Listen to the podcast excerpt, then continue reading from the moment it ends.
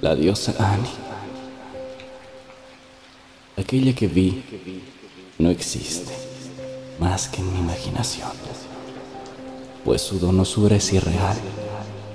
Las nubes la observan humildes y permiten que salte sobre su algodonada superficie, provocando el llanto cristalino.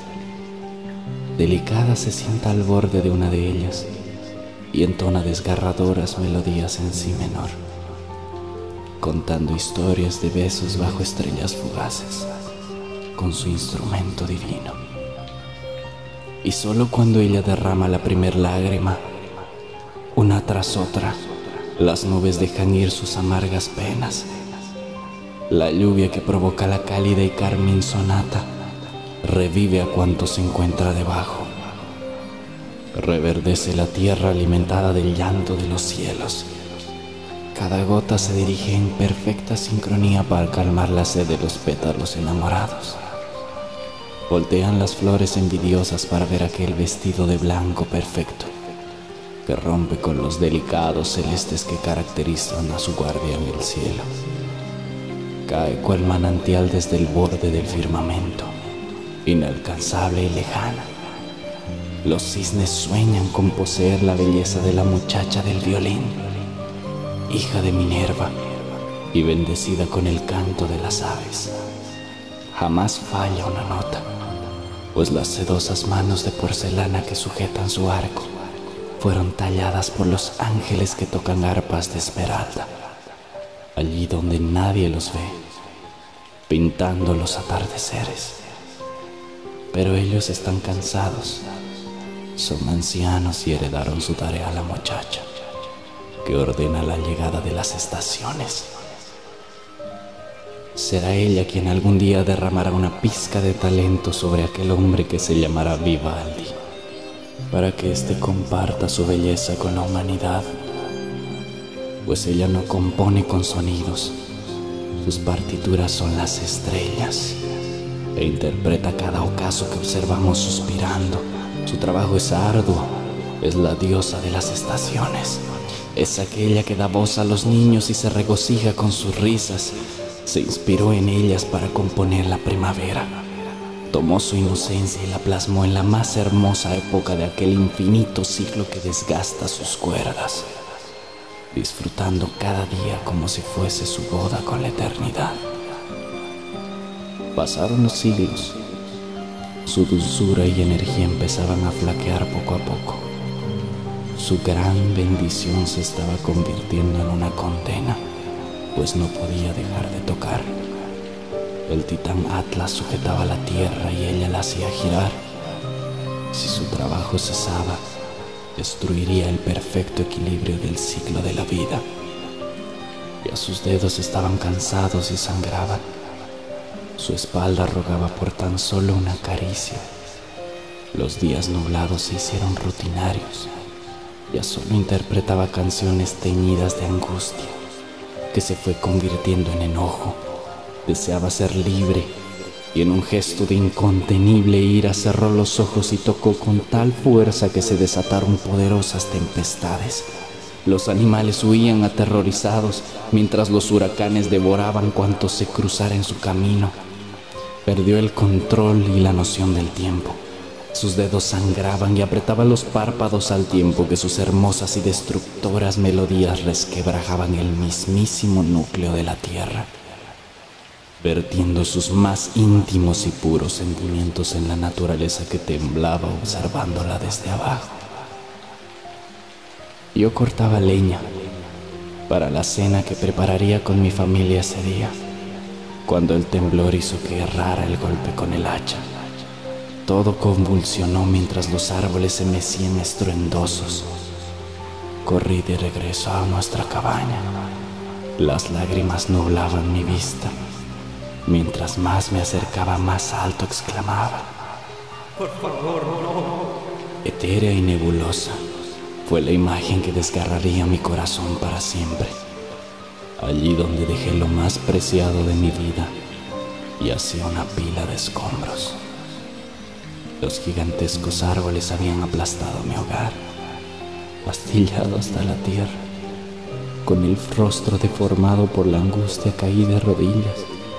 El cuerpo de mi amada descansaba cubierto por aquel vestido rojo que le había regalado.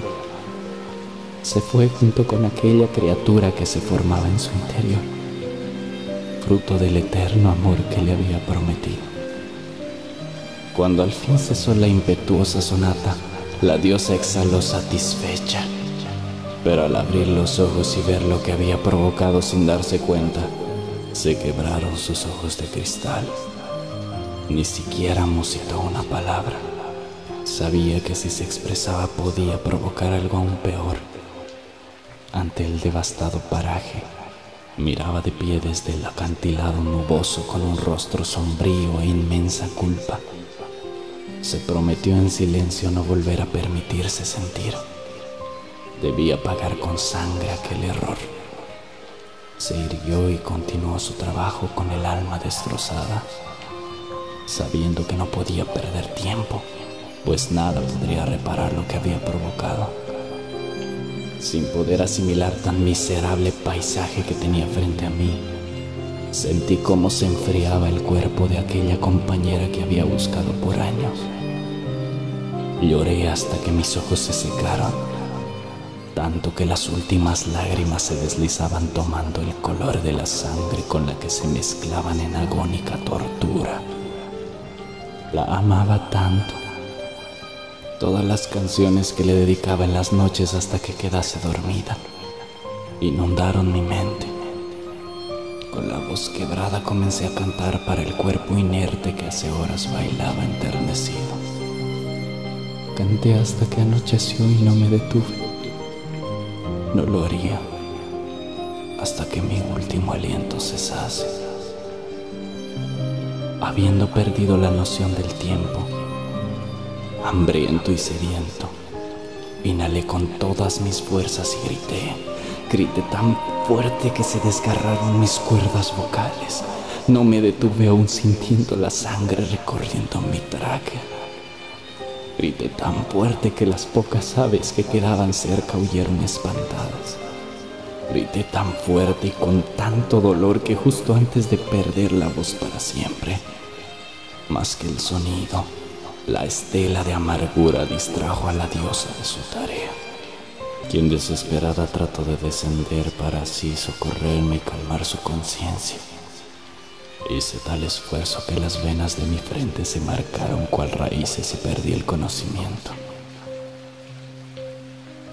Al despertar, pude observar un perfecto cielo celeste el lugar en el que estaba recostado se sentía singularmente cómodo. ¿Me había quedado dormido mientras cortaba la leña? Claro, no había comido bien y hacía mucho calor. Con alivio sonreí para correr desesperado y no preocupar a Lucila. Al levantarme de golpe me invadió el vértigo, pues frené al borde de la extraña y nebulosa superficie en la que estaba parado. Veía un paisaje gris y catastrófico desde arriba. Estaba a kilómetros de distancia. Las preguntas no terminaban de formularse cuando sentí una mano en el hombro. Volteé nervioso y el sensual cuerpo de una mujer celestial distrajo mi mente de la incertidumbre que me inundaba. Las perlas de su cuello y aquel vestido blanco con encaje que bordeaba la tersa piel de sus pechos me deslumbraban pero su expresión remarcada por las ojeras reflejaba una inmensa tristeza lacrimosa. Aún así era tan hermosa que me enojé conmigo mismo, pues nadie podía ser más perfecta que Lucila. Cuando al fin me resolví para dirigirme a ella, una migraña negra y palpitante hizo que tambaleara, pues no produje más que un ronco y mudo jadeo. Me ardió la garganta y no pude pronunciar palabra alguna. El mundo se me vino abajo. La esperanza es una prisión. Musité para mis adentros. Mirándome con el ceño fruncido y la faz desolada, derramó las lágrimas más brillantes que vi en mi vida. Enseguida se puso a llover debajo de mis pies. No entendí nada de lo que ocurría pero ella parecía saber. Me importaba tan poco que no me conmovió, hasta que sus labios pronunciaron una sola palabra de geométrica y lastimera culpa. Su largo y hermoso vestido comenzó a humedecerse mientras se teñía lentamente de rojo, devorando aquel blanco celestial. Era un rojo intenso y hermoso, pero algo lo hacía lúgubre. Tenía el color de la sangre, de la sangre de mi amada. En ese momento yo no entendía nada y sin saber el motivo de su disculpa ni preguntar nada sobre aquella desconcertante imagen, le di la espalda y fui tan rápido que solo escuché un lejano. Pues de un salto me arrojé desde aquel fantasioso paraje de nubes, mirando de reojo aquel viejo violín que la mujer sujetaba con los dedos ensangrentados. Se veía tan buena y hermosa que hasta me dio lástima. Me hubiera gustado abrazarla y escuchar por qué estaba tan triste. Pero mi desdicha era mucho más grande y solo ansiaba el impacto que separase mi cuerpo del alma, dejando los restos deshechos para que mi verdadero ser volviese donde pertenece, al lado de mi amada Lucía. Mis últimas lágrimas parecían dirigirse de nuevo hacia arriba mientras la lluvia que caía a mi lado se detenía en el tiempo, rompiendo su trayecto con mi cuerpo. Fue un momento magnífico y pacífico pues vi de cerca un poderoso rayo que me rozó el brazo casi en cámara lenta. Se sentía tibio, llenándome de más y más tranquilidad a medida que me acercaba al destino inminente. Devore el sol antes de vivir sin mi amada. Pensé por última vez y para siempre.